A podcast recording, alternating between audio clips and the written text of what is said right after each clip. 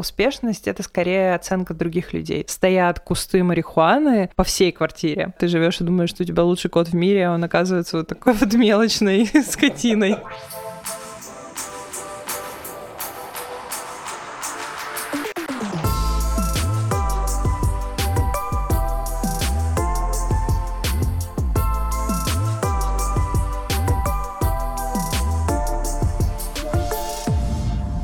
Привет, Сережа. Привет, Лена. У меня есть три супер темы. Это «Красный дракон», Так, ТЭЦ, так. а почему четыре? Канада и, и музыка. О, прикольно. Но начнем не с этого. Ты мне как-то недавно сказала, что ты любишь мороз. А, Да, очень. Ты реально любишь мороз? Да, И вот сейчас минус 20 за окном, тебе кайфово. да. Я получаю очень большое удовольствие. Мне кажется, что те, кто родились на севере, должны, наверное, любить мороз, потому что это очень классное состояние, когда очень красиво, очень невыносимо. Это такое очень, мне кажется, русская история. Не знаю, я с большим удовольствием гуляю в такую погоду, мне она очень нравится. Я такую погоду минус... Сколько сегодня? Минус 23, да. А, Мне она нравится намного больше, чем жара. Это когда не ныряла в прорубь? Нет, ну как, а, самое холодное, в чем я купалась, это в октябре в Ла-Манше. Когда... О, так это ноль, наверное, нет? Ну, не ноль. Но было довольно что? противно. А что ты делала в октябре в Ла-Манше? А я ездила по обмену а, в школе учиться, и мы поехали смотреть город, который описан в каком-то там романе, типа «Женщина французского лейтенанта» или что-то такое. И ты упала? Нет, я не упала, я не будь дурой надела купальник сразу же, заранее, с утра, когда мы только собирались. А откуда у меня был купальник, значит? Э, У нас там была вечеринка, и нужно было придумать костюм, э, что бы вы надели, если бы случилось кораблекрушение. И я купила купальник и рваную юбку, такую модную в начале 2000-х такие были модные юбки. А, ну вот, в общем, купальник у меня остался, я его надела, и когда мы туда приехали, и все ходили и любовались красотами, я решила, что, ну, кто там знает, когда я в следующий раз тут буду, а, и пошла искупалась, вступила в кроличье дерьмо, пока шла. А, ну и, в общем, человек, который был нашим куратором, а, уволился после того, как мы уехали, потому что он не мог вынести больше, он сказал это. Ну вот, но в целом было прикольно, но очень холодно. Да я не жалею. Фотки классные остались. Я э, географически тупо. Это какая страна? Англия. Ну, типа, это называется с их стороны не Ла-Манш, а там The English Channel, а с той стороны Ла-Манш. Ты была единственной, кто купался? Или там... Конечно, конечно, нет, там больше не было. Ну, то есть и англичане, они же очень теплолюбивы, что англичане, что канадцы, они разрешают своим детям, там, ну, вот в такую погоду, как у нас, условно, если ребенок надел шортики и захотел так поехать на хоккей, то ну, они его не отговаривают. А, ну, то есть даже они так на меня смотрели, типа, это, ну, холодно, нет? Ну, не знаю, в целом было прикольно. А сколько ты там прожила вот по обмену? Совсем чуть-чуть, мы буквально там, не знаю, мне кажется, недельки на две, на три ездили. Ты работала на ТЭЦ? Да, Кем ты работала на ТЭЦ? а, и стопником. А, переводчиком. Переводчиком на пермской ТЭЦ? Да. А Зачем? непонятно же говорят на ТЭЦ. Они- То есть ты с русского на русский переводила? Ну, примерно. Но ты, не разрешил материться, поэтому не могу привести пример. Ну, В смысле, ты с английского на русский? Ну, конечно, конечно. Там а, был проект, когда в 2008 году, когда я еще училась в универе, они начали строить новый корпус, и там были шведы, голландцы, немцы, Siemens участвовал. И у них был достаточно долгий проект, и я туда пришла уже под самый конец, когда ее должны были сдавать. Полгода поработала, попереводила оперативки про то, как будем ставить турбину на валоповорот. И ты видела прям, как внутри устроена ТЭЦ? Конечно. Ну, мы работали... Ну, то есть там э, был офис, то есть ты сидишь в офисе, и часть дня ты переводишь документацию. Ну, то есть, например, нужно провести опрессовку паропровода. Нам приносит программу опрессовки. Неплохо. Мы ее переводим. Потом берешь, переодеваешься и идешь на площадку. И на площадке, например, вы там что-то обсуждаете. Не знаю, ну, там шли пусконаладочные работы, то есть э, инженер, там, например, швед что-то рассказывает, объясняет, как там водоподготовку нужно настраивать, еще что-то, и ты это переводишь. Откуда ты знала все эти термины? Вообще не знала.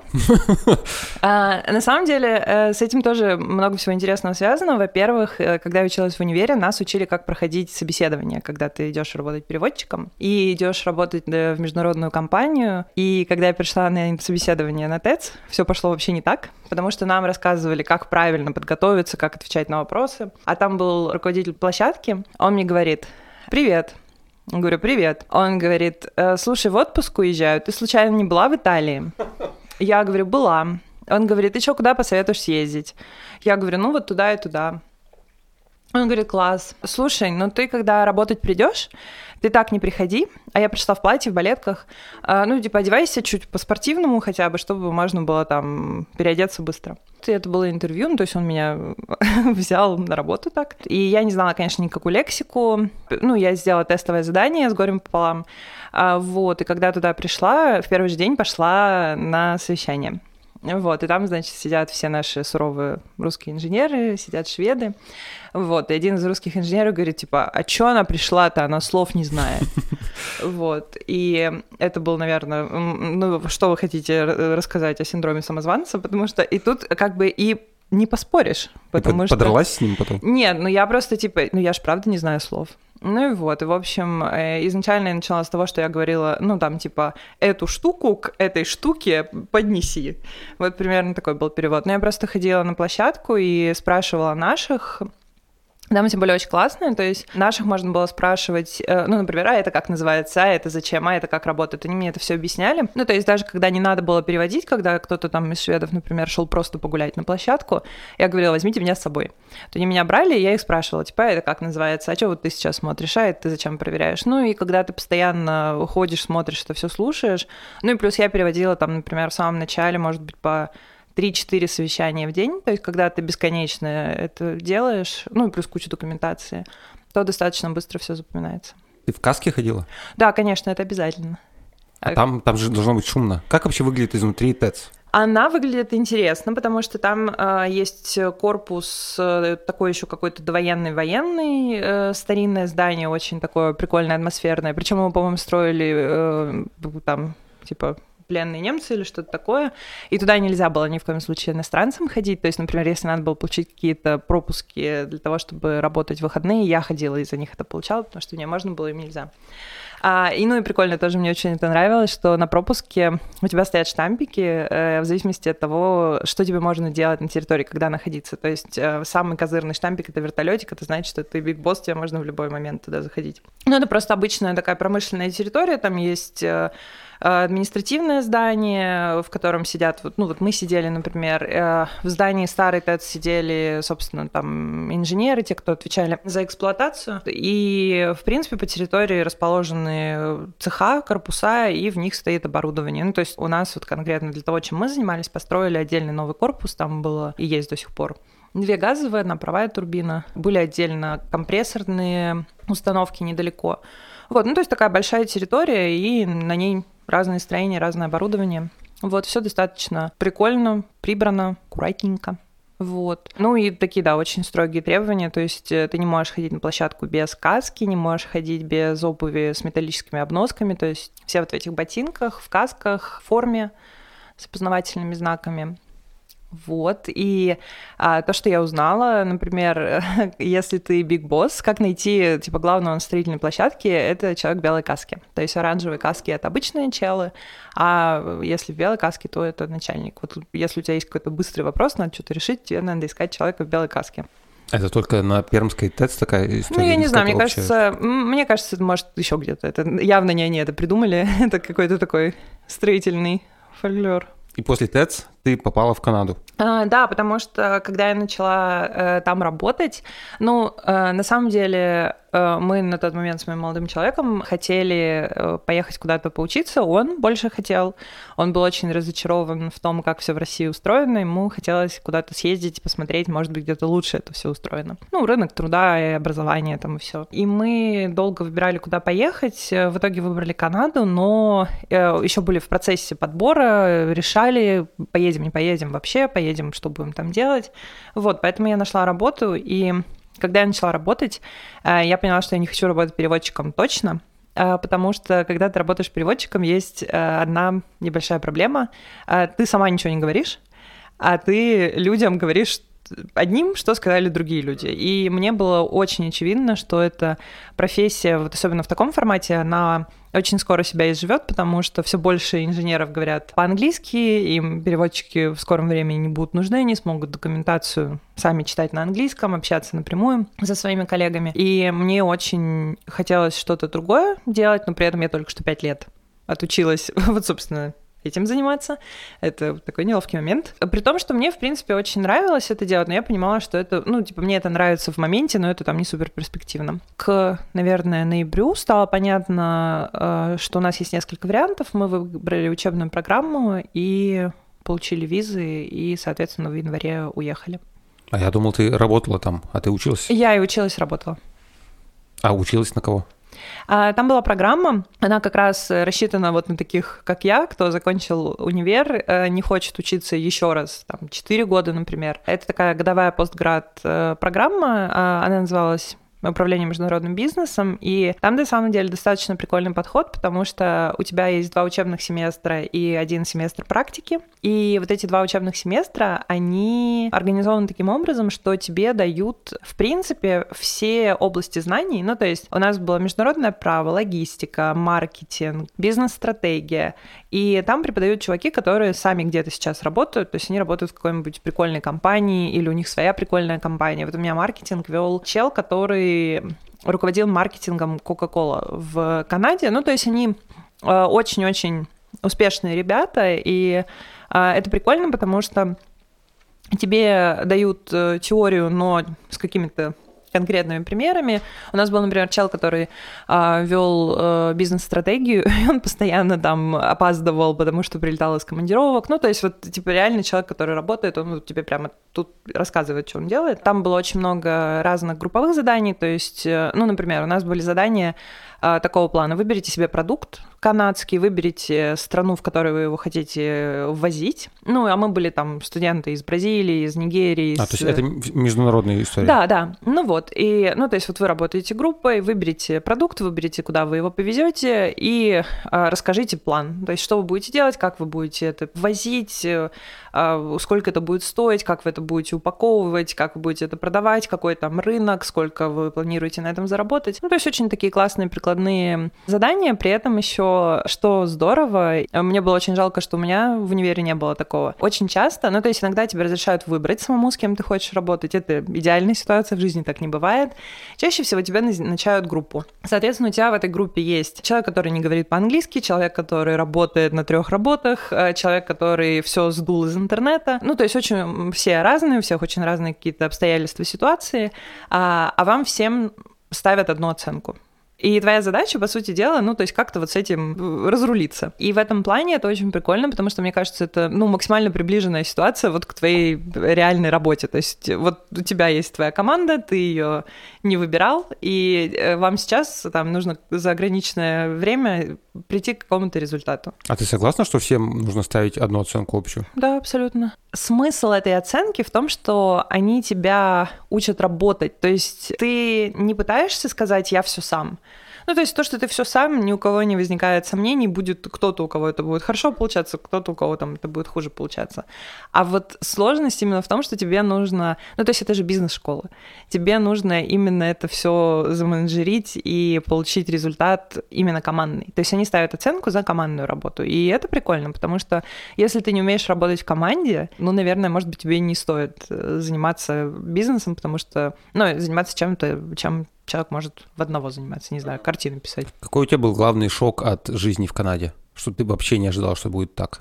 На самом деле, первый у меня был э, сразу же, как мы прилетели, что я так плохо говорю по-английски. Ну, то есть я английский учила там реально не соврать с полутора-двух лет, и у меня никогда не было никаких проблем, э, когда я куда-то ездила, э, не знаю, там, билет в музей купить, там, спросить, как дойти и так далее. А когда ты начинаешь жить где-то, там очень много всяких нюансов, которые не связаны даже с твоим знанием языка, они связаны с пониманием вообще того, как все устроено. Ну, то есть элементарно, мы хотели поехать на автобусе, и ты спрашиваешь, как поехать на автобусе, как вы платите? И тебе человек отвечает, ты не понимаешь. Ну, то есть потому что это, ну, типа, Какие-то другие слова, которые... Нет, это просто непонятно, что он говорит. Ну, то есть, например, в Канаде, ну, в Торонто конкретно, там э, странная система с автобусами. Во-первых, э, ну, грубо говоря, там вот как Москва и Подмосковье, точно так же есть Торонто, есть Greater Toronto Area, и там у, у всех разные транспортные системы. Поэтому у кого-то там можно платить картой, у кого-то там еще как-то. И конкретно в Торонто э, следующая система тебе не дают сдачу, то есть у тебя должно быть 3 доллара. Ну вот без разницы, сколько ты дал, дал 50 долларов, получил билет. На этом разошлись. И плюс они дают, ну такая бумажка, которая тебе позволяет, как вот у нас сейчас, э, сделать пересадку, но ты можешь ехать только вперед, назад нельзя. И, в общем, вот я спрашиваю, там, как мне заплатить, и мне человек говорит, вот, типа, тебе нужно иметь 3 доллара, и тебе там дадут трансфер. И я это слушаю, я не понимаю, ну, то есть, в смысле, я не могу понять, что значит мне не дают сдачу. Я не понимаю, что значит трансфер, ехать только в одну сторону. Я думаю, ну, наверное, я что-то не понимаю, что мне говорят. На самом деле, это просто как-то так странно устроено. Ну, или, например, тоже был пример такой очень для меня удивительный. То есть, я приехала из там страны третьего мира, а у меня есть э, карточка. А в России уже на тот момент были свободно карты, виза, дебетные, и можно было ими расплачиваться в интернете, что я успешно и делала три года уже. Я прихожу на кассу, и они спрашивают всегда зачем-то, debit or credit? Типа, какой тип карточки? У меня дебетовая карта. Я говорю, дебетовая. Она не работает ну, не срабатывает у них. Оказалось, что виза в Канаде вышла с этим предложением, что ничего себе, можно платить в интернете, и у тебя может быть дебетовая карта через два года после того, как, когда мы уже уезжали. И вот такого плана вещи. То есть ты вроде бы понимаешь английский, но вы друг друга не понимаете, потому что есть какая-то абсолютная нестыковка там вот каких-то очень мелких бытовых реалий. Или, например, у них электричество, это называется hydro. То есть платить за хайдро. Я прихожу и говорю, типа, можно заплатить за электричество? Мне говорят хайдро, а для меня хайдро, ну, типа, это вода, ну, то есть это не электричество. Вот такого плана. А почему вещи. у них так? Ну, потому что гидроэлектростанции вырабатывают, и вот они называют это хайдро. Ну, то есть это вот какие-то очень мелкие вещи, и когда этого очень много, ты чувствуешь, как ты очень дико тупишь, потому что вы вроде общаетесь, но ты не понимаешь, что тебе человек говорит. Там были всякие очень тоже интересные истории, потому что, ну, там классическая тема про замкнутый круг. Когда ты туда приезжаешь, для того, чтобы снять квартиру, нужно, чтобы у тебя был банковский счет. Для того, чтобы был банковский счет, нужно, чтобы у тебя был адрес и квартира. Ну, то есть мы тоже вот бегали по этому замкнутому кругу, и нам повезло, что мы встретили Артура. Чел работал в банке, и у него по-моему, бабушка с дедушкой русские, и когда он узнал, что мы русские, он сказал, ладно, ребята, сделаю для вас исключение, отправлю там банковскую карту на адрес отеля там и так далее. Но в целом, когда сталкиваешься с такими вещами, там куча-куча-куча всяких мелочей, но в них очень сложно разбираться, потому что все очень по-другому устроено, и вот в этом было удивление, потому что казалось, что вроде я очень хорошо говорю по-английски, я достаточно хорошо понимаю эту культуру, вроде как я должна приехать и на легком элеганте все сделать. А получилось, что ты постоянно там во что-то втыкаешься, и тебе даже очень сложно разобраться, как это вообще работает, и зачастую это там мега контринтуитивно с моей точки зрения. А насколько канадцы похожи на американцев или отличны от них? Это интересный вопрос, сложно обобщать. На самом деле, мне кажется, что канадцы — это такой the best of both worlds, то есть они в чем то похожи на американцев, в чем то на британцев. А, а от американцев, с моей точки зрения, они отличаются тем, что из-за того, что все равно они чуть поменьше, как нация, они куда более обращенные к миру, ну, то есть э, у нас была одноклассница э, японская, и она встречалась одно время с челом, ну, таким персонажем э, Саут Парка немножко. У него был э, большой пикап, он пивасик любил пить, такой немножко ну, в общем, не супер, там, я не знаю, не чел с университетским образованием и там политологическим каким-то э, хобби. Вот, и при этом он, например, э, мог там совершенно спокойно назвать там фамилию какого-то из наших министров в правительстве и сказать там, типа, ох, у вас этот чел вот что-то там сказал. Ну, то есть они вот какие-то такие вещи знают. Или, например, э, я как-то по работе ходила на мероприятие, ну, там, понятно, talk, все спрашивают, типа, привет, откуда ты? Ну, и обычно люди не знают, что такое Пермь. Вот, поэтому я говорю, из России. Он говорит, ну, типа, что значит из России, а конкретнее? Ну, я говорю, я, конечно, скажу, но есть хороший шанс, что это тебе ни о чем не скажет. Ну, из Перми. Он говорит, о, это город, которым вдохновился Чехов, когда писал «Три сестры». Неплохо. И, ну, то есть для меня это было всегда очень прикольно, потому что э, они в этом плане сильно отличаются вот именно какими-то своими знаниями, причем реально, ну, совершенно неожиданных фактов. И при этом они, ты мне сказал не материться, но они вообще не дураки и под это вообще просто прямо... Спасибо, что послушал. Да, но это по-другому не э, сказать. То есть они очень такие ироничные и не слишком сладкие, такие bittersweet. Ну, то есть они, в общем, очень доброжелательные, приятные ребята, но иногда, ну, то есть если можно простебать, они простебают. То есть причем, э, ну, абсолютно незнакомого человека, то есть если есть там что сказать, то скажут обязательно. Ну, и, например, мне один чел в автобусе, мы ехали там от конечной до конечной, такой уже дядечка с внуком со своим ехал. И он мне, например, в конце поездки сказал, слушай, у тебя такой русский род. Это русская, а причем я сидела молча, ну, то есть всю дорогу. Ну, я говорю, да, ну, ну, типа, это очень удивительно. Ну, то есть, и я не представляю себе, чтобы в Америке кто-то такое сказал, потому что это довольно, ну, такая своеобразная штука. Вот, эти мне они, конечно, очень нравились. Не все далеко, но есть такие эксцентричные ребята, которые там говорят, что думают, или как-то тебя могут удивить. Это прикольно. Они реально все угорают по хоккею? Про всех я не могу сказать, но это, конечно, я бы сказала, что он там популярнее, чем у нас. Очень многие играют, и причем играют, что очень прикольно, и дети эмигрантов, которые приехали из каких-то очень э, далеких, теплых стран, где никогда в жизни никто ни в какой хоккей не играет, но при этом они, приехав сюда, это как-то очень быстро перенимают. И это прикольно. И ну, не знаю, например, вот я работала в компании, мы занимались вывесками, оборачивали машины. Ну, это называется типа commercial fleet. Например, для доставки там машины, 30 машин, которые работают на доставке, их надо все обернуть. Вот, и мы, например, оборачивали э, зомбони. Это вот эта штучка, которая ездит, э, по а, льду заливает, да. О. Круто. Вот, ну то есть э, все-таки есть немножко вот этой э, какая-то прикольная особенность, но при этом, во всяком случае, когда я там была, у Toronto Maple Leafs все было очень плохо, э, сейчас получше. То есть они очень плохо играли. И это было, ну то есть даже те, кто не интересуется хоккеем, тоже над этим ржали в формате, ну типа, у меня все так же плохо, как у Maple Leafs, вот в каком-то таком формате. Но на самом деле Канада, ну то, то где я была, она мне напомнила очень Россию. Ну, то есть похожий все равно климат, и природа похожа, но она там как-то немножко поярче. Ну, то есть она какая-то более пронзительная, то есть там более яркая зелень, там вот что-то такое.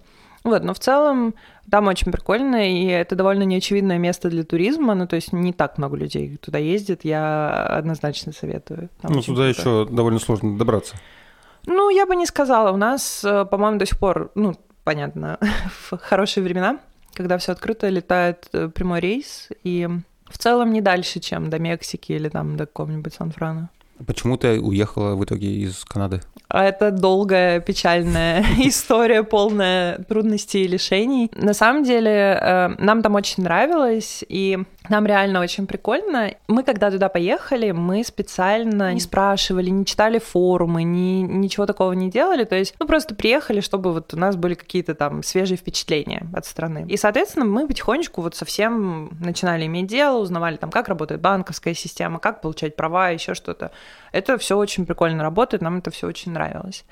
И в какой-то момент мой молодой человек э, решил пойти полечить зуб. А мы до этого не сталкивались с медициной, знали, что она бесплатная. Там э, нет платной медицины в принципе, ты не можешь пойти и платно что-то сделать, помимо э, стоматологии. И, соответственно, у людей, как правило, есть family doctor, то есть это какой-то терапевт, с которым они постоянно работают, и он их уже куда-то направляет. Соответственно, у нас терапевта не было, Андрюхе надо было полечить зуб, и мы приехали, как оказалось, из э, Перми, где все, в принципе, достаточно хорошо со стоматологией. Ну, то есть в моем представлении, если ты приходишь в какую-то хорошую платную клинику, то в целом неважно, в какую ты пришел, там все достаточно хорошо делают.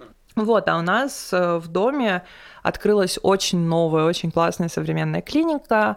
У него было не так много времени, чтобы там что-то еще выбирать, кого-то спрашивать. Ну, он поспрашивал, ему посоветовали там несколько разных... Ну, то есть ни у кого не было такого, что вот ходи только туда. Вот, он решил, что особой разницы нет, пошел э, лечить зуб. И в этот день он за мной приезжает, и у него из ноздри э, течет бурая жидкость. Я ему говорю, Андрюш, у тебя что-то течет. Он говорит, да, мне полечили зуб, и я просто очень плохо себя чувствую, и вот еще у меня что-то из носа течет. Вот, в общем, мы с ним а, вернулись в эту клинику. Я им сказала, ребят, ну вот сколько живу на свете, никогда в жизни не было такого. Первый раз вижу, как будто вы что-то не так сделали. Значит, чел, который ему лечил зуб, ушел на полчаса с кем-то консультироваться, вернулся, сказал, приходите к нам еще, буквально через два дня мы там попробуем что-то сделать, и прописал ему антибиотик. У него на этот антибиотик началась аллергия. Он попытался пойти в поликлинику в обычную, бесплатную. Ему сказали, что там ближайшая запись когда-то. Ну, то есть вот примерно как будто бы звучит, как ты рассказываешь страшилку про российскую медицину. В итоге он попал к врачу, врач ему сказал, все с тобой в порядке, вот тебе другой антибиотик. В общем, а, зуб ему перелечили. Выяснилось, что ему проткнули, ну, в общем, что-то ему проткнули, налили туда обеззараживающей жидкости, у него началось воспаление.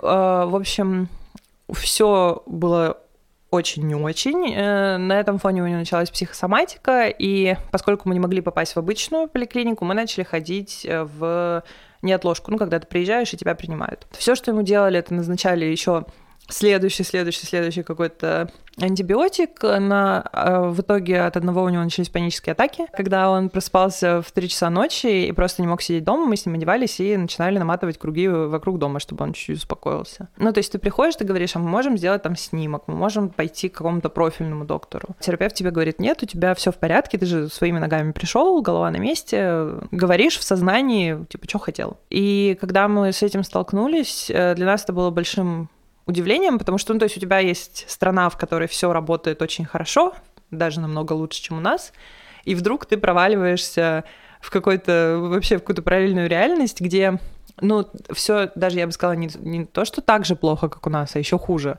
Потому что у нас у тебя есть возможность там сходить за деньги и какие-то не очень серьезные проблемы со здоровьем достаточно легко решить. А здесь, когда я спросила прямым текстом, ну, то есть вы имеете в виду, что нам проще сейчас там слетать в Штаты или в Россию, чтобы сходить там к профильному специалисту? Они сказали, да, ну, то есть, типа, здесь вы не сходите. И мы начали спрашивать у своих знакомых, они нам начали рассказывать свои страшилки, как им там не помогли и как это все работает. Понятно, что у нас очень экстремальный случай, и очевидно, что, ну, какова вероятность, что у тебя такое случится еще раз? Наверное, ее нет. Но, тем не менее, это был достаточно серьезный аргумент за то, чтобы вернуться.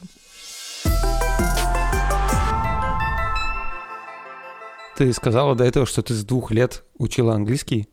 Как так вышло? Явно не по своей воле ты это делала. А, да я сразу, как начала говорить по-русски, сказала, давайте по-английски. А, на самом деле у меня бабушка преподаватель в универе, и... Английского? Да. И она очень любит всех учить английскому до сих пор. И поскольку в два года я была достаточно беспомощной и не могла сопротивляться... Сбежать от бабушки. Да, эм, то мы начали с ней заниматься английским. Но это для меня, на самом деле, очень удивительная история, потому что она один раз в жизни была за границей, она была в Оксфорде в 91 году или в 90-м ли. А до этого она учила английский по книжкам, по каким-то аудиозаписям, и при этом она его офигенно выучила. Ну, для меня это реально уму непостижимо, потому что сейчас у нас, например, есть вообще любые возможности, и мы можем передвигаться, общаться. И ну, все равно мало людей, которые бы настолько хорошо знали язык и так бы его любили. Она очень любит, она с удовольствием читает книжки. И Наверное, то, почему я хорошо говорю, потому что она меня тоже учила не механистически, ну, то есть, ну, вот давай учить английский, давай я тебе там расскажу, как что-то говорить, а она меня именно учила любить его, то есть посмотри, какой классный язык, посмотри, какой он интересный, как они классно формулируют мысли, а вот как они шутят. Ну, то есть она мне все время говорила, вот ты там выучишь английский, ты сможешь прочитать вот эти, эти, эти книги в оригинале, и это там большое удовольствие, большой кайф. Ну, то есть я, грубо говоря, учила весь английский, то есть я не учила учила там условно что-то очень прикладное, там какой-то кусок грамматики или еще что-то, мне было интересно реально просто хорошо знать язык для того, чтобы очень естественно себя чувствовать. Вот, это прикольно. А у тебя не было в детстве проблем, что ты учишь одновременно два языка, и у тебя какие-то... Нет? Да Прям нет. гармонично все? Нет, нет. А на самом деле же язык — это суперестественная для нас вещь, ну, это выражение мышления. У меня просто была возможность учиться выражать свои мысли сразу и по-русски, и по-английски. Я знаю про такие истории. У меня вот на самом деле, когда языков становится больше, уже начинается каша. Это правда, потому что когда я потом в школе учила еще французский, и потом уже в универе начала учить итальянский, и когда я пыталась что-то говорить по-итальянски, у меня э, лез из меня вот этот французский недоученный. Но когда два языка, мне кажется, не так сложно. А сколько в итоге всего ты знаешь языков? Все те же два. Ну и немножко могу... Я могу красиво говорить по-французски, но очень ограниченное количество вещей сказать, что, в общем, неплохо. Вот. И итальянский, ну, если я его э, освежу, то ну, так, на таком бытовом уровне я могу разговаривать. Ну, и, и там интересно, потому что когда я первый раз приехала во Францию и намного бодрее говорила по-французски, чем сейчас, они все говорили, типа, мы вообще тебя не понимаем.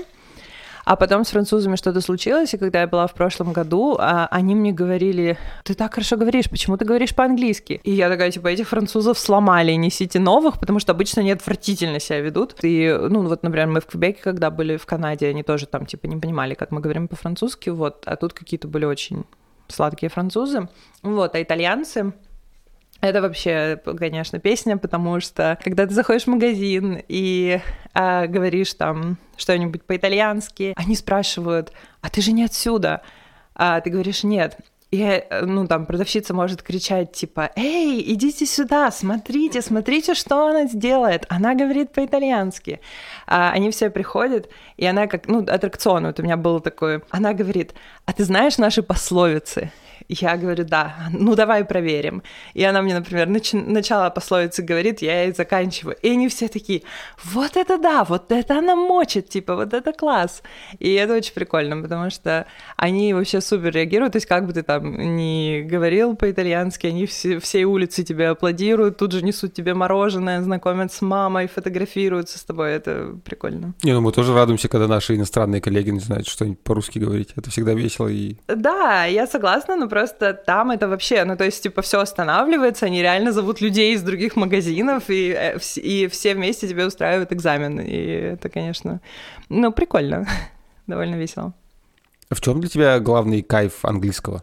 Во-первых, в том, что это язык знаний, ну, то есть э, все, что я хочу узнать, э, я всегда гуглю по-английски в первую очередь, потому что благодаря тому, что это международный язык, все самое классное, передовое, интересное, но в первую очередь, там, к сожалению или к счастью, есть по-английски.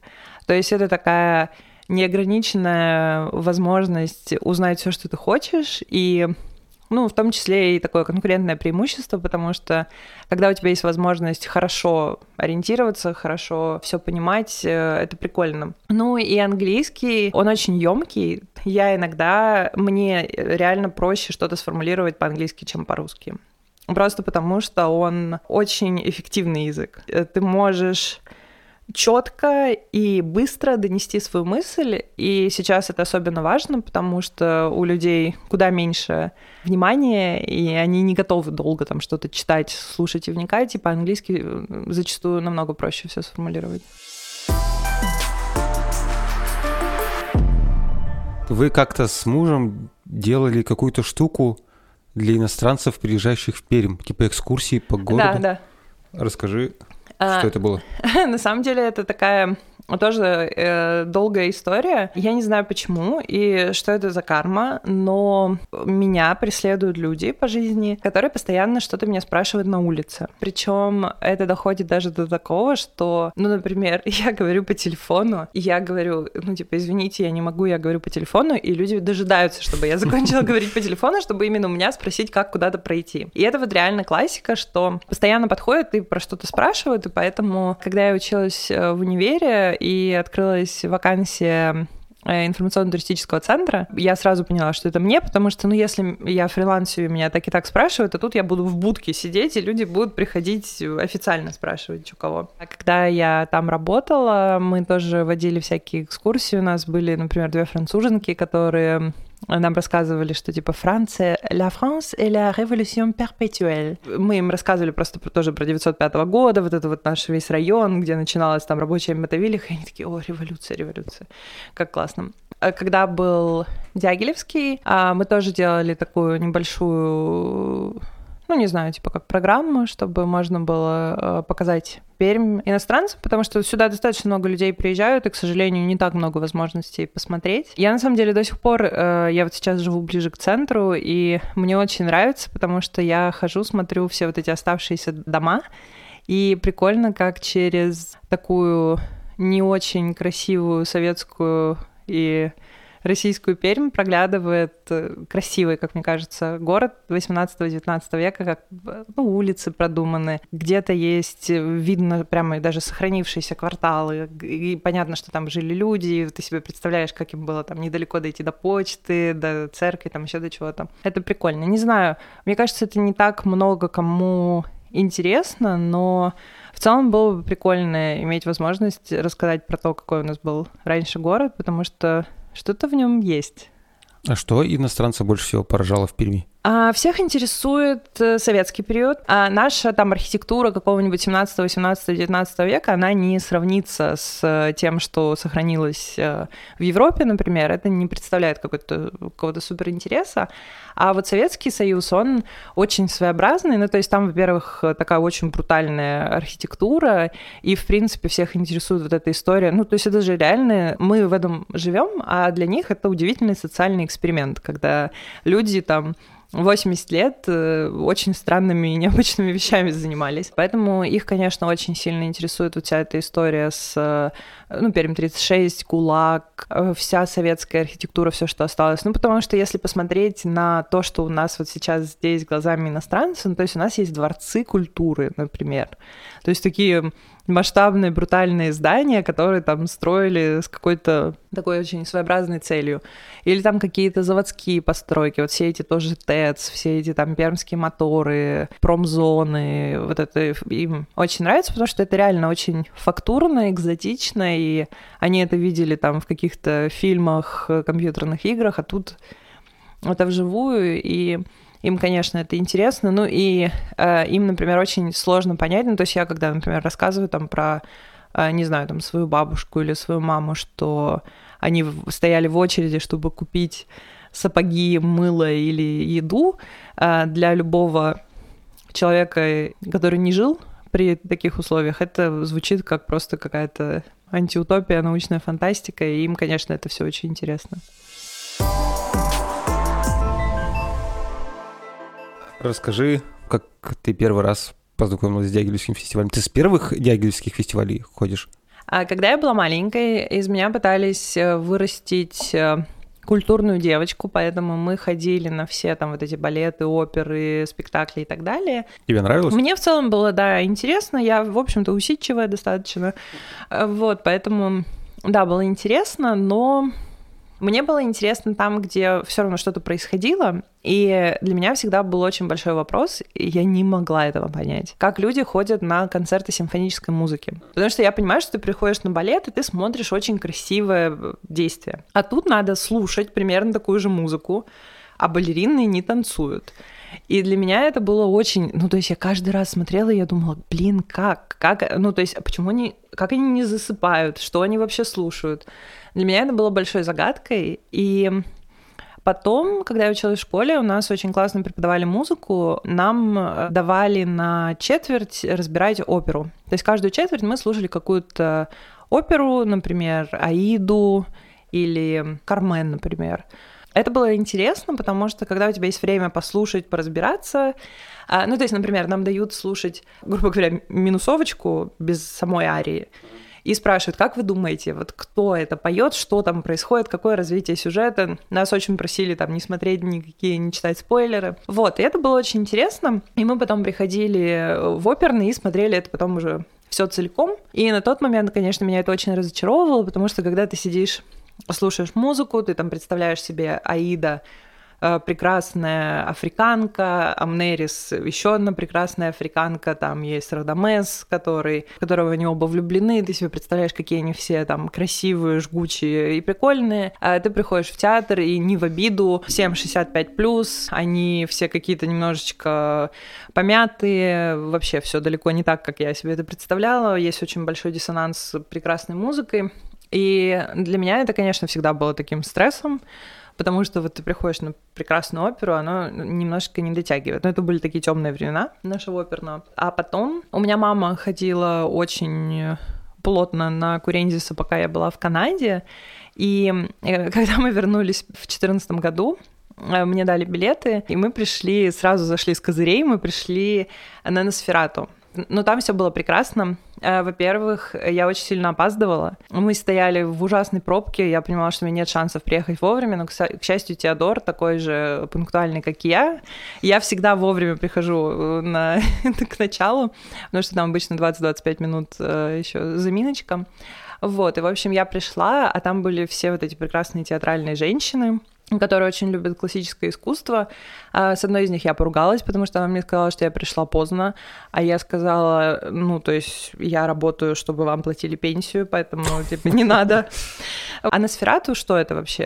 Это была обстановка, э, там сидел оркестр, и они ну, то есть играли на пиле, вот они очень мучительные звуки извлекали, прямо скрежет, вот какой-то вот этот вот весь скрип. И сидела солистка, и она выкрикивала на латыни названия каких-то ядовитых растений. А потом там был артист хора, а, самый у них прекрасный Александр э, переодетый в очень красивую женщину, э, в очень красивых туфлях на каблуке, там 45 размера. Вот, я ему хлопала просто э, стоя. А, вот, и, в общем, ну, люди уходили просто с этого, потому что все ждали, что сейчас будет все очень красивое и классическое, а было что-то очень такое непонятное и мучительное. И мне это очень понравилось, потому что Курензи сделает классно и... Ну, то есть он может идеально играть классику, в своей понятной интерпретации, но это будет просто волшебно. Но при этом он может очень здорово экспериментировать, чем сильно бесит всех любителей за кровно заплаченные 5-10 тысяч рублей посидеть и посмотреть какую-то красивую э, сказку. Они приходят, а видят что-то очень неприятное, отталкивающее или там необычное, то, над чем надо подумать. А в чем смысл-то? Ну вот я пришел и слушаю звук пилы, в чем кайф? А, на самом деле это интересно. Я себя тоже про это спрашиваю. Ну, то есть, почему я на это хожу, что мне это дает? А, во-первых, прикольно к себе прислушаться. Ну, то есть, как ты на это реагируешь? Вообще, в принципе. Вот ты пришел в театр нарядный и решил, что ты будешь сейчас слушать музыку, а музыка не такая, как ты ожидал. Вот как ты реагируешь на то, что э, не соответствует твоим ожиданиям. И помимо этого, это очень прикольно, потому что ты начинаешь думать, Значит, музыка может быть не только мелодичной и вот такой, как я слушаю, но вот в этих звуках тоже есть музыка. А что это за музыка? А что она во мне вызывает? И ты начинаешь к себе прислушиваться, и вот это вот потихонечку развивать, и у тебя есть возможность посидеть в своих мыслях, как-то порефлексировать, или просто понаблюдать за тем, что они делают. Потому что, ну, это вот к вопросу про современное искусство. Все же говорят, что тебе не должно, например, нравиться или не нравиться. Хорошо, если это вызывает у тебя какую-то реакцию. И в этом смысле вот это вот все классическое искусство, оно зачастую уже не вызывает никаких эмоций. Ну, то есть оно все очень красиво, все танцуют «Лебединое озеро», но тебе вообще никак, потому что это все максимально как-то прилизано, предсказуемо, и ну, ты просто проводишь время впустую. А когда это что-то в тебе вызывает, это уже интересный опыт. Так, и про Дягилевский? Ну да, ну вот, и в общем, Мама очень рада, что она меня теперь к этому подключила, потому что я очень азартная, и я в 5 утра в прошлом году, как раз когда в марте открыли продажи билетов. Я прилетела из Америки, э, летела 13 часов э, из Сан-Франа, поспала часик, э, и мы погнали стоять в очереди за билетами. И вот купили, я была с веером просто, билеты на все эти мероприятия, причем у нас там были моменты, когда мы покупали билеты на вещи, которые идут одновременно, и потом не знали, что с этим делать. Но это прикольно, потому что в этом тоже есть свой смысл, когда ты просто берешь и, например, неделю все, что ты делаешь, это ты слушаешь музыку, разную, разную, разную музыку. Там все очень экстремально организовано, потому что у тебя может быть, например, сначала э, концерт духовной музыки в оперном, потом Теодор там с молотом э, что-то делает на шпагине, там какая-то адская техно с стихами про расстрелянного в 1937 году поэта, а потом ты приходишь утром и слушаешь снова духовную музыку в здании кафедрального собора, где у нас галерея. Вот, и это вот такой максимально экстремальный опыт, когда ты уже, уже не можешь слушать музыку, не хочешь слушать музыку, уже ничего не хочешь, но с другой стороны тебе это очень прикольно, и это открывает какие-то вообще там новые границы восприятия. Я, например, а, очень хорошо помню, как раз когда мы слушали вот эту Бизантитерну, это хор, и они поют византийскую духовную музыку, и Мы как раз были вот в этом кафедральном соборе, а туда запускают 10 человек, по-моему, максимум или 20, ну, то есть очень-очень мало народу. А вы там сидите, темнота, зажжены свечи, и они так э, подгадывают концерт, что э, в момент, когда самая такая кульминация того, что они поют, э, встает солнце, и на стенах видно вот этот вот этот рассвет. То есть ты сидишь уже в таком не алё состоянии, потому что ты там до этого еще на трех концертах побывала, и сейчас 4 утра. И вот сидишь в каком-то таком уже полусне, это все слушаешь, и я, например, себя поймала на том, что я вот прямо сижу и думаю, я прямо могу понять, почему там 300 лет назад здесь построили этот храм когда я вижу, как встает солнце, как свет на стены ложится, а, потому что ну, там же тоже пели духовную музыку именно примерно в таком формате, потому что, как правило, церковная служба там примерно в это время. Ну, то есть ради вот такой мысли, то есть тебе никогда в жизни не придет в голову такая мысль, если ты там не окажешься вот при этих условиях. И это очень прикольно. Ну, то есть это один из таких опытов, которые я вот запомнила, и я периодически к этому возвращаюсь и думаю, блин, прикольно было. Когда ты впервые почувствовала, слушая музыку, что вот это именно то, что вкладывал сюда, как тебе кажется, композитор? Это хороший вопрос. Э, мне кажется, это тоже натренировалось у меня. Э, каким образом? Э, у нас периодически устраивали, я надеюсь, будут еще устраивать концерты «Энигмы», то есть ты приходишь и не знаешь, что будут играть. Это очень круто, потому что вообще классическая музыка, она достаточно элитарная, и я, например, себя иногда некомфортно чувствую, когда приходят люди, и они там, например, обсуждают там какие-то очень технические моменты исполнения, или же там очень хорошо разбираются в творчестве композитора, я про него первый раз слышу. И в этом смысле концерт Энигма, он очень хорошо всех уравнивает, потому что никто не знает, что играет, никто не может может сильно умничать. Программы нет. Ее нет. Mm-hmm. Ну, то есть ее тебе не говорят. Вот, никто не умничает, все напряженно слушают. Кто-то там узнает, кто-то не узнает.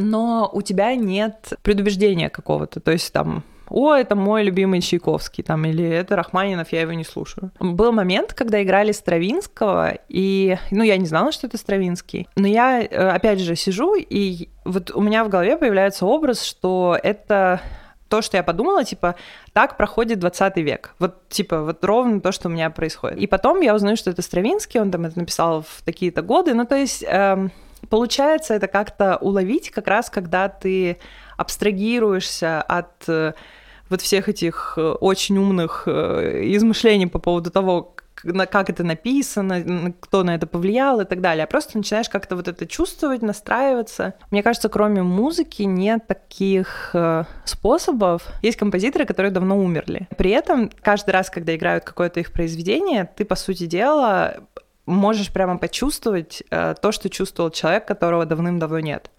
А, и мне кажется, там, не читая, не смотря там на какие-то визуальные образы, не, не можешь ты этого ощутить а с музыкой можешь. Ну, у меня, например, было вот еще Рахманинова они играли, я прямо вот до сих пор... Ну, то есть есть некоторые концерты, которые я вспоминаю, я даже сейчас переслушиваю, там, это, к сожалению, э, ну, вживую это все совсем по-другому ощущается. Ну, то есть я сидела и слушала, и, ну, я говорю, у меня просто, мне кажется, у меня пульс был там 160, потому что ты просто сидишь, и ты не знаешь, куда тебе деться от того, что ты чувствуешь, как это в тебе отзывается. Это очень круто. Ну, то есть это, мне кажется, как, типа, можно ходить на рейвы, и мне кажется, это тоже, типа, очень прикольно. Но круто еще более необычно, неожиданно, когда ты можешь сходить на концерт классической музыки и тоже получить какие-то супер зашкаливающие эмоции.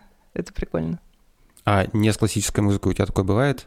Да, конечно. Но э, у меня есть любимый мой мем про, типа, почему ты не показываешь свои аудиозаписи, и там мои аудиозаписи, и там, типа, Михаил Круг, Ирина Аллегрова, там, Скриптонит и так далее. Э, я, на самом деле, мне очень жаль, что вокруг музыки есть очень много какого-то снобизма. Ну, то есть, типа, есть какая-то классная музыка, есть не классная музыка, э, что-то стыдно слушать, в чем-то там стыдно признаться. Я это не очень меня это радует, и я на самом деле могу слушать вообще хоть что, Ну, то есть есть очень прикольные песни э, русский шансон, вот, которые играют на радиодаче. Ну, то есть они офигенные. Понятно, что они там под настроение или еще что-то, но они классные. И в этом плане, ну, то есть тоже очень сильно, конечно, зависит от настроения, но очень много э, музыки, которая там те же эмоции вызывает. Ну, причем иногда бывает, что надо немножко там отдохнуть. Иногда ты вырастаешь из какой-то музыки, но в целом она не обязательно должна быть классической. Просто на самом деле для меня классическая музыка — это вообще... Ну, то есть я поражаюсь тому, как человек может из головы, вот ее нет, а из головы это написать. Вот для меня это вообще просто, э, ну, то есть э, практически так же непостижимо, как э, полеты в космос. Это прямо очень круто. И потому что, ну, они просто более сложные вещи. Вот композиционно они очень длинные. И это, это прикольно. Я, но при этом я очень и другую музыку люблю, и я недавно начала смотреть на Netflix, есть каждый раз забываю, как называется, был подкаст, а сейчас они делают э, шоу, где э, приходят к музыкантам, там, Алиша Киз. Э, я смотрел, да, да. Она, я как раз про Алишу Киз смотрел. Вот, и это вот, вот это вот вообще просто супер. То есть, когда ты видишь, как рождается музыка, и тоже у меня недавно такой один из интересных моментов, то, что меня удивило, я как раз тоже смотрела эпизод про Losing My Religion. Они как раз одного из челов вот из этой группы, а, ну, спрашивали, как вообще получилась эта песня, она такая популярная. И ему дают послушать демку, а, где он поет просто капелла без там какого-то музыкального сопровождения. И меня поразило, ну то есть он известный чел, однозначно очень успешный. Они там записали кучу хитов, заработали на этом дикое количество денег. И ему включают эту запись, и видно, как он стесняется, ну, то есть как ему стыдно. И он говорит, мне так тяжело это слушать, ну, потому что это такой очень э, интимный момент, что все равно он поет, а он поет без музыкального сопровождения, и это, конечно, прикольно, что они это так воспринимают, что ты можешь быть там супер каким-то успешным чуваком и все еще очень остро переживать то, как люди услышат, как ты поешь, без там обработки, без музыкального сопровождения. Какое у тебя главное открытие музыкальное этого года? Ну что-нибудь ты послушала, чего раньше не слушала, и тебя прям вперло? Мне всегда очень сложно, когда мне задают такие вопросы, что-то типа выбрать одно. В последнее время я очень много добавляю музыки, даже не глядя на исполнителей из каких-нибудь там фильмов, сериалов, типа как саундтрек. То, что мне нравится. Мне очень понравился, как бы это удивительно ни было, э, последний альбом Кайли Миноуг.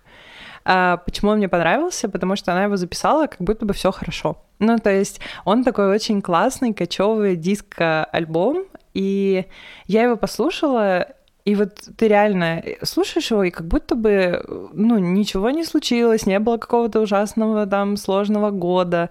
Ну, то есть, и это тоже отчасти магия музыки, что ты, слушая ее, можешь в целом там от всего абстрагироваться, куда хочешь э, перенестись там и так далее.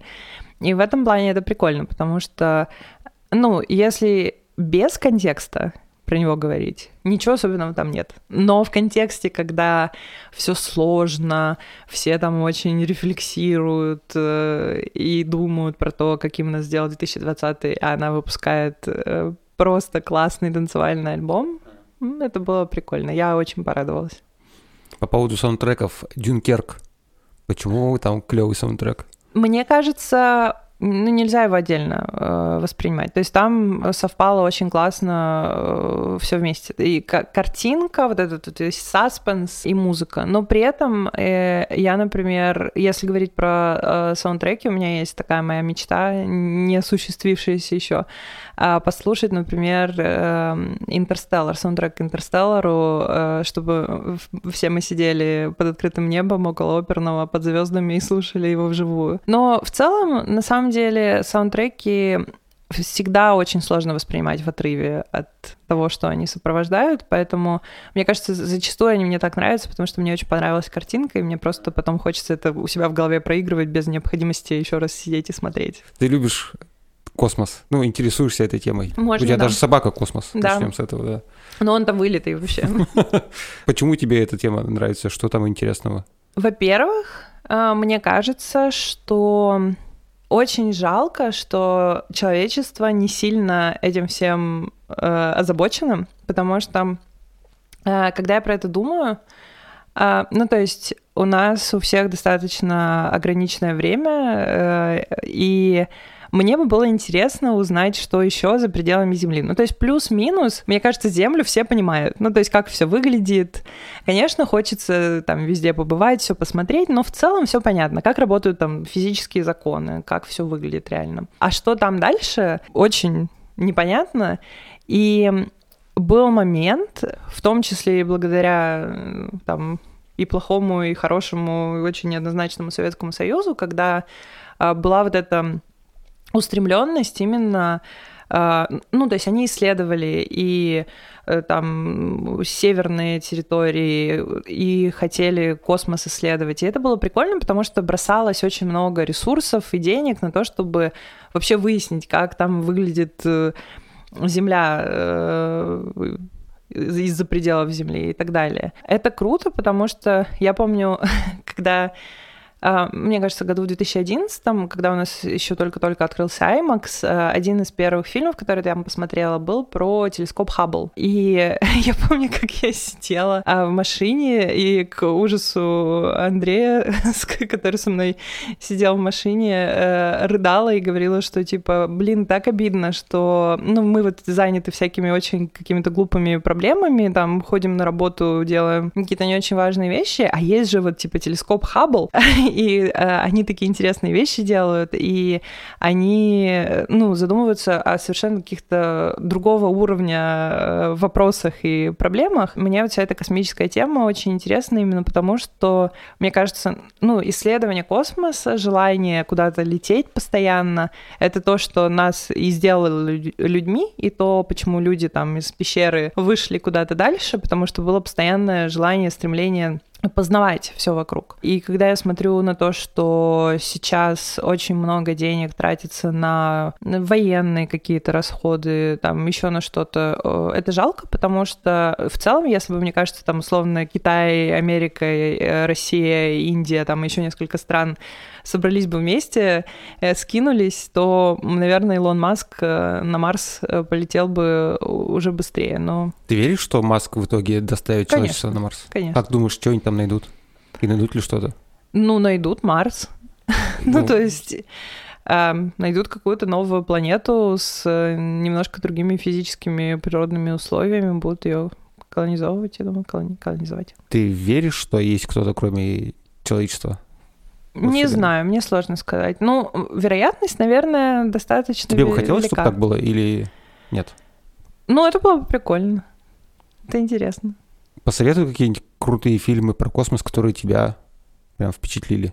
Для тех, кто вообще не интересуется этой темой, типа и меня. У меня очень плохо с названиями. Я смогу после сказать, как они конкретно называются. А, но есть один фильм, который я смотрела в Братиславе а, перед тем, как полететь. Ну, в общем, же самолетом мы ждали.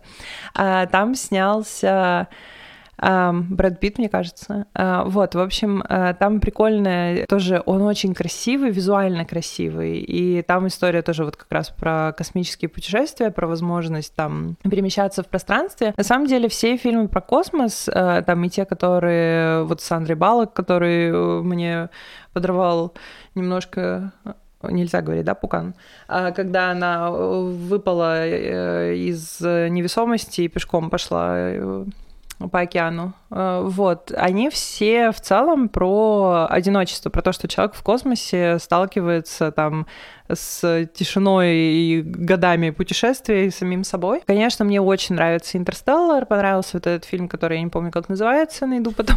Еще третий какой-то. А, ну и э, прикольный фильм был про как раз э, Леоновой, вот их эту с Беляевым, российский полет, когда они приземлились у нас тут недалеко, и благодаря им мы завели шоссе космонавтов.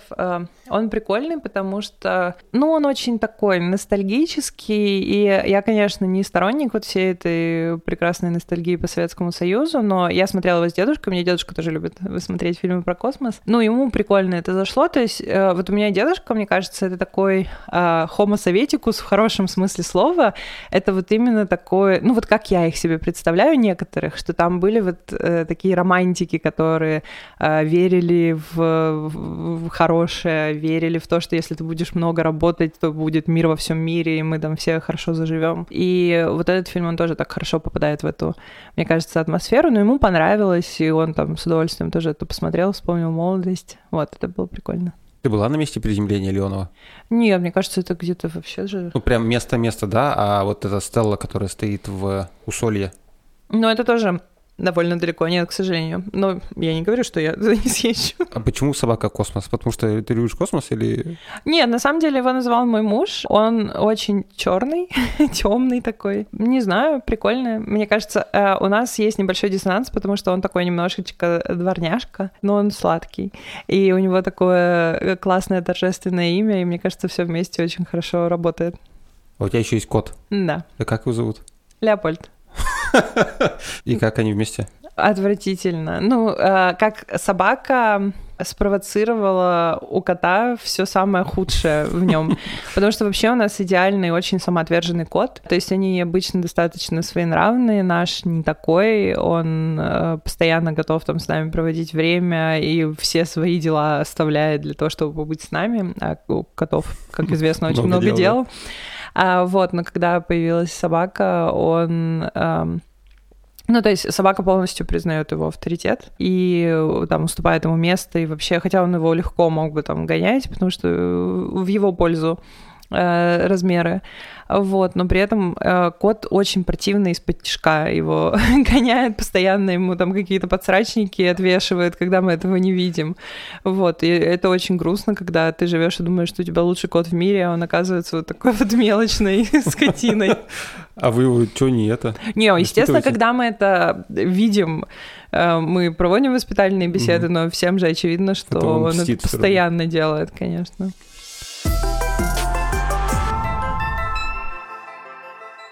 Ты живешь в доме, во дворе которого есть известный красный дракон. Да, но э, мне кажется, надо все-таки все прекрасно там, где я живу, правильно? Поэтому э, можно начать с того, что мы очень тщательно подходили к выбору квартиры, и жизнь нам за это отомстила, а, потому что мы сказали, нам точно нужно, чтобы была вот такая квартира в таком доме, в таком районе. А, год мы искали, Э, в итоге нашли, проверяли максимально сделку, чтобы все было чисто, чтобы не было никаких подводных камней. Единственное, что мы не сделали, это не познакомились с соседями. А причем мы спросили, эту квартиру сдавали, и мы спросили у тех, кто ее продавал, где те, кто снимали квартиру, они сказали, они переехали. Мы в целом этим ответом удовлетворились. Но, ну, в общем, потом выяснилось, что переехали они в тюрьму, потому что а, в нашей квартире выращивали травку, а в каком-то съемном помещении там что-то еще варили, какие-то синтетические наркотики. Причем тюрьма-то от тебя тоже недалеко. Вообще недалеко. Мы, конечно, были в диком восторге от этого, потому что когда ты так долго все проверяешь и такой умный, чтобы все было юридически чисто, а потом смотришь видео, а там просто стоят кусты марихуаны по всей квартире. Вот, это, конечно, бомба. И мы, ну, какое-то время не теряли надежды, что, может быть, что-то где-то еще и осталось. Но, похоже, соседи это забрали. Вот те самые соседи, которые в Вайбере в двух частях очень бодро обсуждают дракона. Что за красный дракон-то? Ну, это на самом деле, мне кажется, эта история могла произойти только э, в этом году, потому что люди уже, ну, типа, сидят дома, сходят с ума и не знают, что бы еще пообсуждать и что бы еще поделать. И в итоге в июне добрались до дракона. Это такая здоровая, очень страшная э, фигура, которая стояла во дворе, никого не трогала, а из-за того, что все сидят по домам, в какой-то момент его начали куда-то переносить. И одна из суперактивных жительниц нашего дома это увидела в окно, потому что, видимо, сидела весь карантин, не отрываясь, смотрела, что происходит на улице. И она написала, типа, в чем дело, куда повезли дракона. А наши ТСЖ, на удивление, вменяемые, они еще начали оправдываться, что на самом деле дракона никуда не увозят, просто немножечко его перемещают для того, чтобы дети могли там чем-то заниматься, во что-то играть другое. Ну, что самое прекрасное про дракона, значит, был огромный тред первый раз, про то, что, типа, почему без согласования товарищества жильцов драконы переместили. Вот, и, в общем, его поставили за гаражи, а потом началась вторая серия, когда кто-то не смог припарковаться из-за дракона, про него вспомнили, а, начали снова выяснять, стоит ли он на балансе организации, на балансе какой организации он стоит. Ну, до сих пор стоит заметенный снегом. Я так понимаю, его можно купить на самом деле. Там все очень непросто, потому что он принадлежит кому-то из арендаторов, но они на любые попытки вообще выяснить, что с ним делать, они, конечно, говорят, что типа нам есть чем заняться, кроме как разбираться с этим драконом. Там еще проблема в том, что он такая здоровая зверюга, что его просто так не вывезешь. То есть там нужно какой-то, не знаю, десятитонный кран, ну, в общем, разрешение на перевозку. И, в общем, это такая достаточно волосатая проблема, к которой никто не может подступиться. Поэтому сейчас он занесен снегом, стоит за гаражами сказочно хорош собой.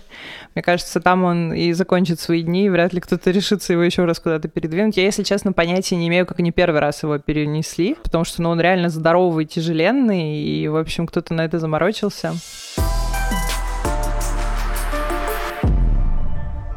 Про работу. Давай. Как называется твоя должность? Что, что там сложное там? А, на самом деле она называется чуть сложнее, чем должна.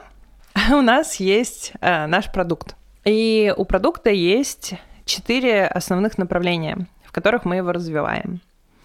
А, есть э, платформа интеграции, то есть это то, как мы интегрируемся с другими продуктами, и то, какую мы даем возможность э, любым разработчикам что-то на базе нашего продукта строить, как-то с ним интегрироваться, как-то его улучшать. Есть enterprise часть. То есть все, что касается безопасности, управления пользователями там, и так далее. И есть история про какие-то более вертикальные решения. То есть, например, сейчас все работают удаленно, соответственно, все проводят какие-то встречи, воркшопы у нас в продукте, и вот есть целое направление, которое занимается этим. И есть четвертое направление, а, мы его называем core продукт или горизонтальный продукт. Ну, то есть это, собственно, весь базовый функционал, которым э, люди пользуются, приходя в мир. То есть это наша непосредственно сама доска, стикеры и все такое. Я отвечаю за продуктовый маркетинг, за маркетинговую поддержку вот этого основного базового направления.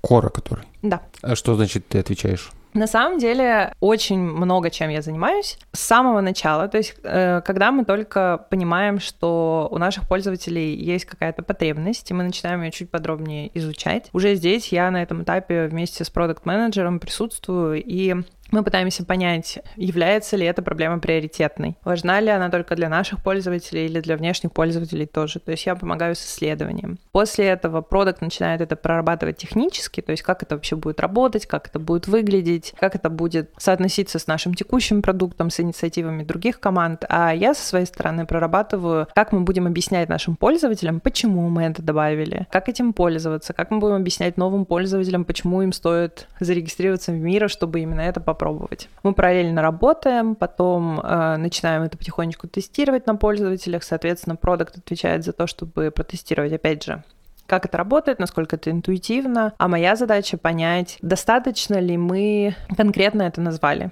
То есть понятно ли из названия фичи, что она делает. Понятно ли мы объясняем, как этим пользоваться, где это найти, или надо как-то это скорректировать. Ну и когда мы готовы к запуску, я помогаю с оркестрацией всего, что касается активностей вокруг запуска, то есть там какое-нибудь видео, запуск на продукт ханте лендинг там и так далее, ну, в зависимости от специфики. Самая клевая штука, которую ты делала, прям тебя вот прет больше всего?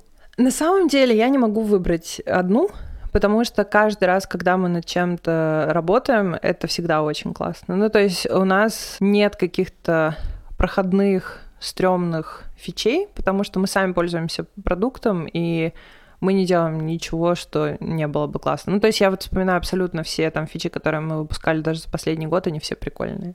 А есть опыт, когда мы что-то назвали или объяснили, и пользователи вообще не поняли, что это за, за штука? Не скажу, что вообще не поняли.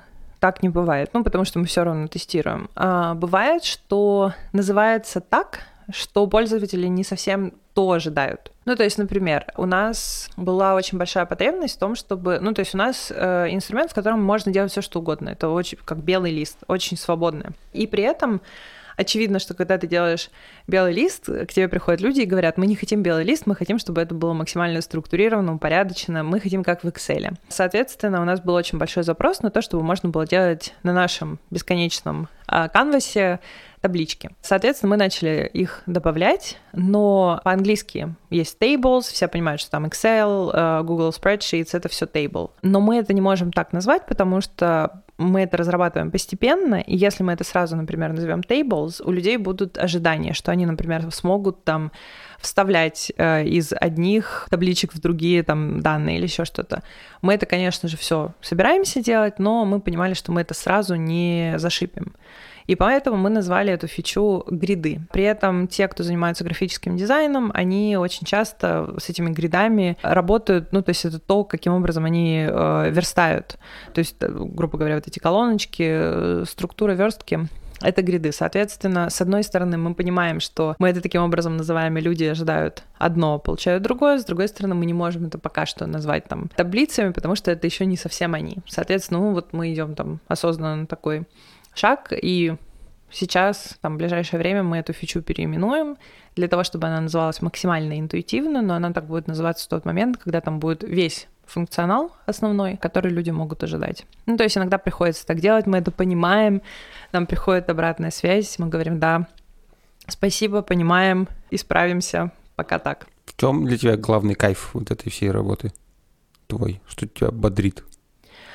А, меня бодрят две вещи. А, первое это то, с каким восторгом наши пользователи воспринимают все, что мы делаем, потому что мы очень внимательно к ним прислушиваемся, и когда что-то выходит, это реально то, чего они очень ждут, и то, чего они просили, и это очень классно. Когда ты делаешь что-то, что людей по-настоящему радует, и это не просто их радует, потому что они такие типа, о, классно, что-то красивое вышло, а это на самом деле улучшит их жизнь, потому что они смогут делать свою работу быстрее, или же она будет им приносить больше удовольствия. Ну, то есть это реально очень классно. И второе, тоже к вопросу про любовь к космосу, это возможность с очень классной командой, ну, по сути дела, каждый раз запускать человека в космос. То есть ты делаешь какой-то очень классный продукт, и вы работаете вместе, и вот сначала ничего нет, а потом это потихонечку собирается, а, вы это все вместе постоянно обсуждаете, обдумываете, все одинаково за это переживают, всем очень хочется, чтобы это получилось максимально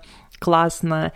И, ну, то есть у нас такая специфика работы, что ты не заскучаешь, потому что, ну, то есть это как проектная работа, ты постоянно э, что-то придумываешь, реализовываешь, запускаешь, переключаешься на следующее. И вот этот э, момент, когда вся команда работает вместе, никому не надо объяснять, почему нужно что-то делать, почему это надо делать хорошо, это очень приятно, это очень прикольно. Звучит немножко сладко. Ну, это на самом деле так.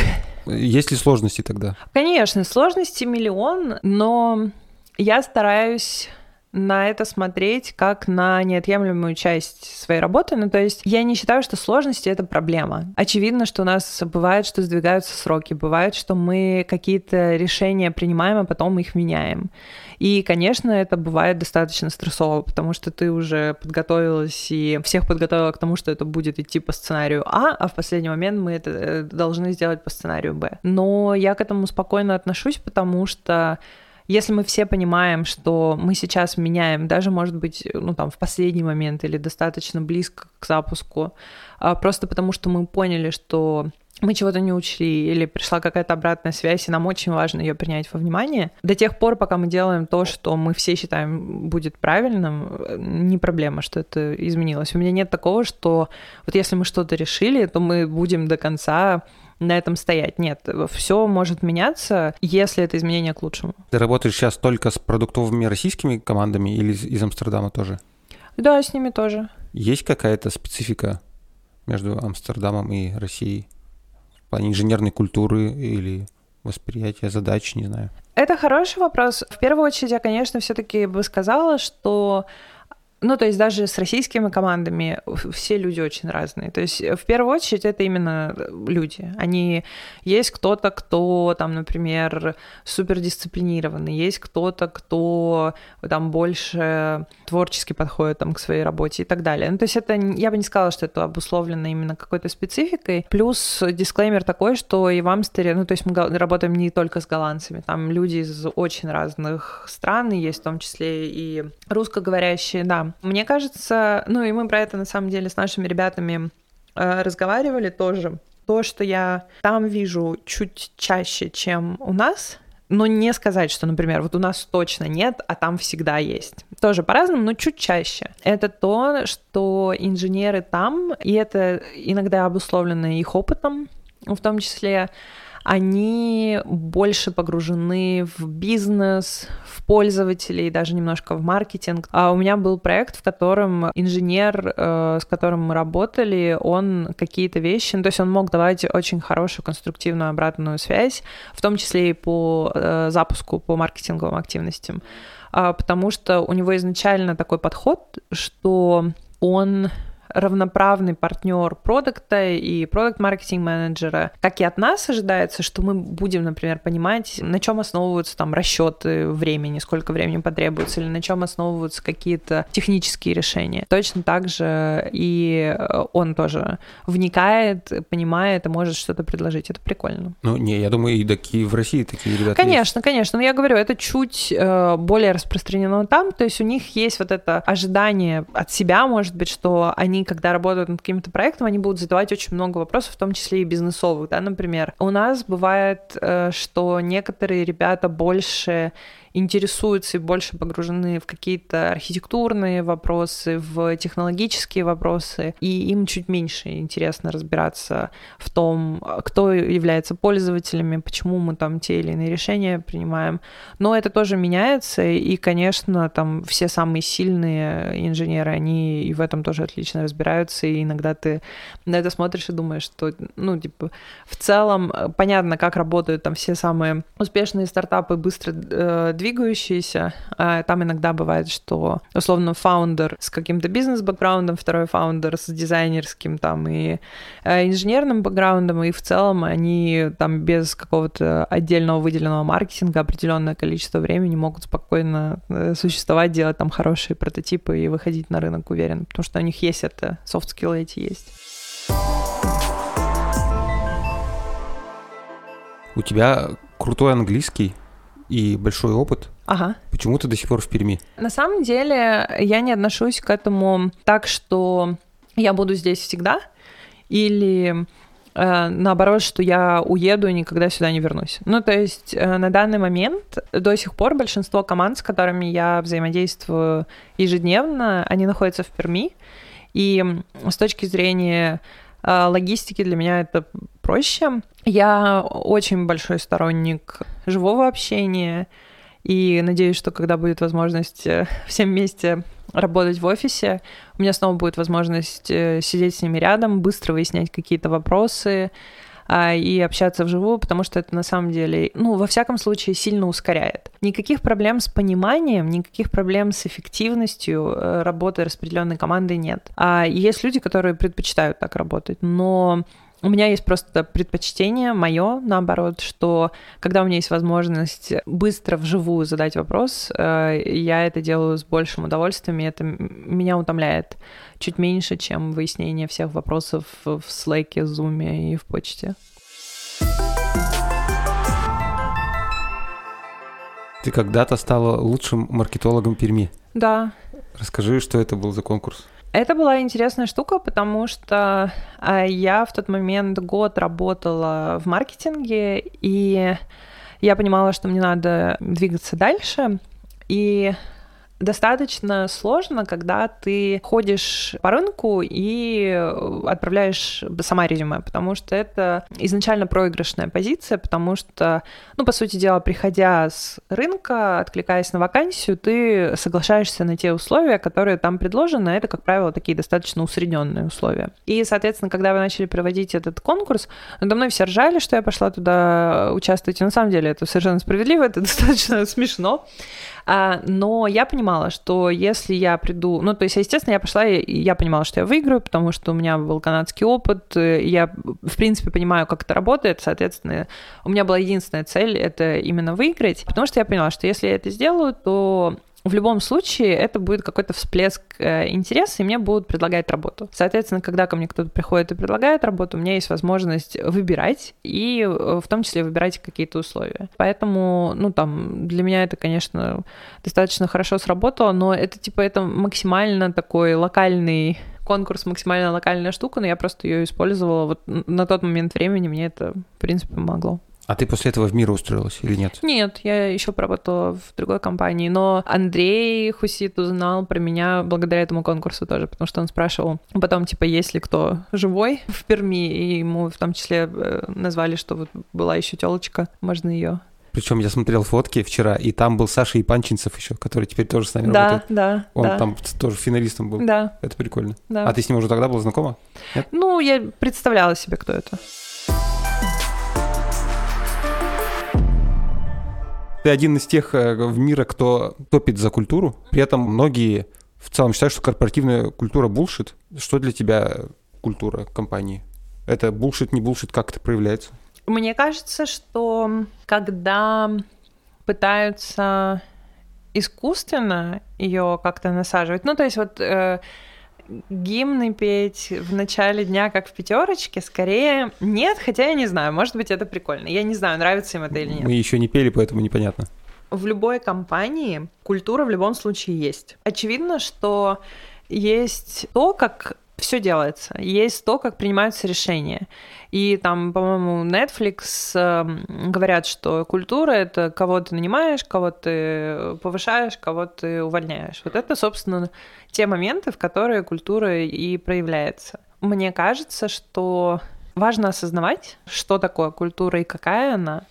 И зачастую это будет не супер секси, и это не будет то, что понравится людям, которые приходят на конференции. Но мне кажется, это важно понимать, потому что если закрывать на это глаза и не обращать на это внимание, то можно э, сделать э, ошибки, нанимая людей, и сильно расстроить их, потому что они придут куда-то, где они не могут быть успешными. И сильно расстроить тех, кто уже работает, потому что к ним придет человек, который по-другому принимает решения, по-другому себя ведет. И все это может привести к не очень хорошим последствиям. При этом я не считаю, что культура должна сильно влиять на то, что мы вот кого-то нанимаем, а кого-то не нанимаем, потому что все равно полезно постоянно эволюционировать и в том числе принимать на работу людей, которые максимально не похожи на всех остальных. Э, но при этом мне кажется, что вот в этом и есть фишка культуры, что можно нанимать людей, которые друг на друга внешне очень сильно не похожи, но культура это как раз то, что есть что-то, что их объединяет, несмотря ни на что. То есть у них могут быть очень разные взгляды, они могут быть очень сильно друг на друга не похожи, но при этом есть что-то, в чем они сходятся. Если примерно для мира говорить, то вот два непохожих человека в чем сходятся в мира? А, мне кажется, в том, что любой человек практически из тех, кто у нас работает, а, работают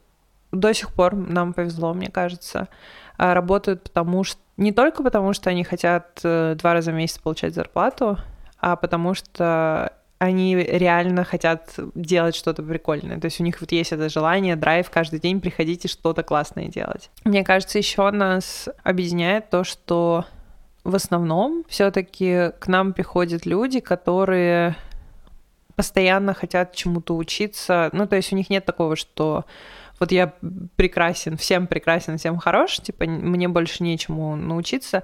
То есть у всех есть какое-то внутреннее вот это желание, что-то их, что очень сильно щекочет, и они постоянно хотят э, что-то попробовать, что-то узнать. Это прикольно. Ты пришла, когда в компании было сколько, 60 примерно? Ну, около 60, а, да. Сейчас 500. Около плюс. 600. Говоря про культуру, изменилась ли она? Если да, то насколько серьезно для тебя это?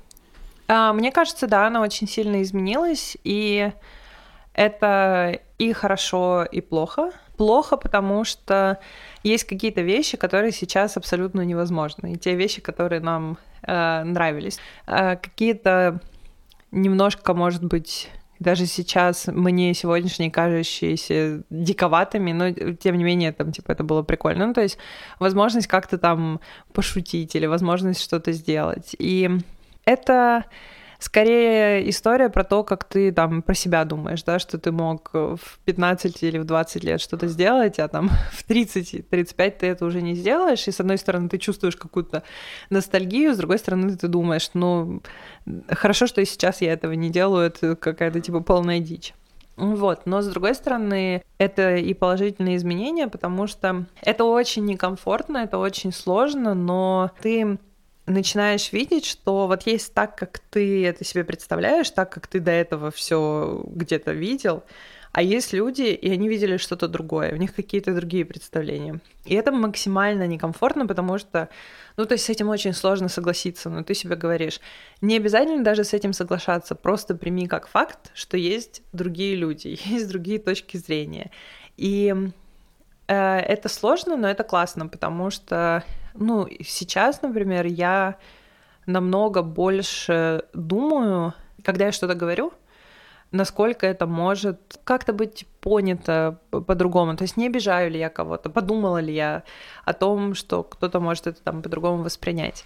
И, конечно, если это ну, типа, слишком преусердствовать, можно прийти к тому, что ты вообще будешь всегда молчать и, ничего лишний раз не делать. Но если это делать в разумных пределах, это, в общем-то, неплохо, потому что, ну, вот когда я про это все думаю и размышляю там про то, что было до этого, я понимаю, что были какие-то моменты, когда я что-то делала, и я могла, очевидно, делать это неправильно, там кого-то задеть, но у меня даже этого в голове не было.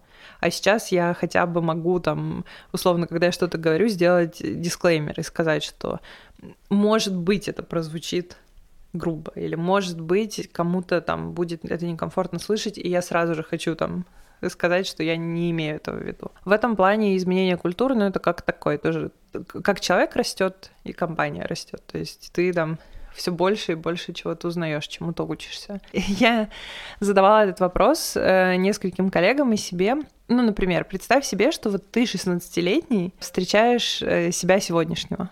Как ты отреагируешь? И вот я себя очень часто про это спрашиваю. Ну, то есть представь себе, что вот ты 16-летняя встретила вот себя сегодняшнюю. Иногда, когда это, я про это думаю, я понимаю, что я 16-летняя, например, не поняла бы вот этого, этого и этого, да, я бы сказала, типа, Ленка, ты чего, ты же, ты же не такая, ты... Ну, то есть не забывай про то, какая ты. И вот то же самое прикольно, чтобы происходило с компанией. То есть, да, ты растешь, ты становишься умнее, ты не делаешь каких-то глупостей, но при этом ты не забываешь каких-то фундаментальных вещей, потому что одно дело там становиться взрослее, мудрее, взвешеннее, и другое дело совсем отказываться от того, кем ты изначально был, с чего все начиналось. Вот это важно, чтобы этого не происходило. Чему ты сейчас учишься? Я учусь делегировать. Учусь не делать все сама. Очень сложно, потому что ну, это всегда такой достаточно непростой процесс. Для того, чтобы кто-то другой делал, ну, я не буду говорить так же хорошо, как я, например, не будем говорить хорошо, да, но так же, как я понимал там все особенности, нюансы там и так далее, а, нужно инвестировать очень много времени. Э, это вот история про тексты, да, говорят, что быстрее переписать текст, чем объяснить э, каждый нюанс, каждый момент, то, что нужно было бы, может быть, сделать по-другому. И вот это очень сложно, то есть остановиться и сказать, да, сейчас ты потратишь очень много времени, сегодня, завтра, через неделю, но это очень важно делать для того, чтобы процессы были масштабируемыми, для того, чтобы ты не была незаменимой. Для меня это достаточно сложно, но я этому учусь и надеюсь, у меня это получается. А что для тебя самой быть успешной? Я не знаю, потому что я про это сейчас уже не так много думаю. Мне кажется, я много думала про то, что такое быть успешной, когда я была не очень счастлива. Мне это было важно понять. Потому что в моей голове успешность — это скорее оценка других людей. То есть они говорят тебе, ты успешная, ты востребованная, мы хотим с тобой работать, мы хотим э, больше тебя. И я про это не так много думаю, потому что мне кажется сейчас, потому что я понимаю, что скорее важно быть... Наверное, полностью счастливых людей нет, но во всяком случае, вот в какой-то конкретный момент ты себя спрашиваешь, все ли у тебя хорошо, ты счастлива, говоришь. Вот сейчас да. Не знаю, как будет дальше, сейчас да. И, и для меня это важнее. И последний вопрос. Если бы ты была музыкой, то какой бы ты была? Вечной. Спасибо, Лена. Спасибо.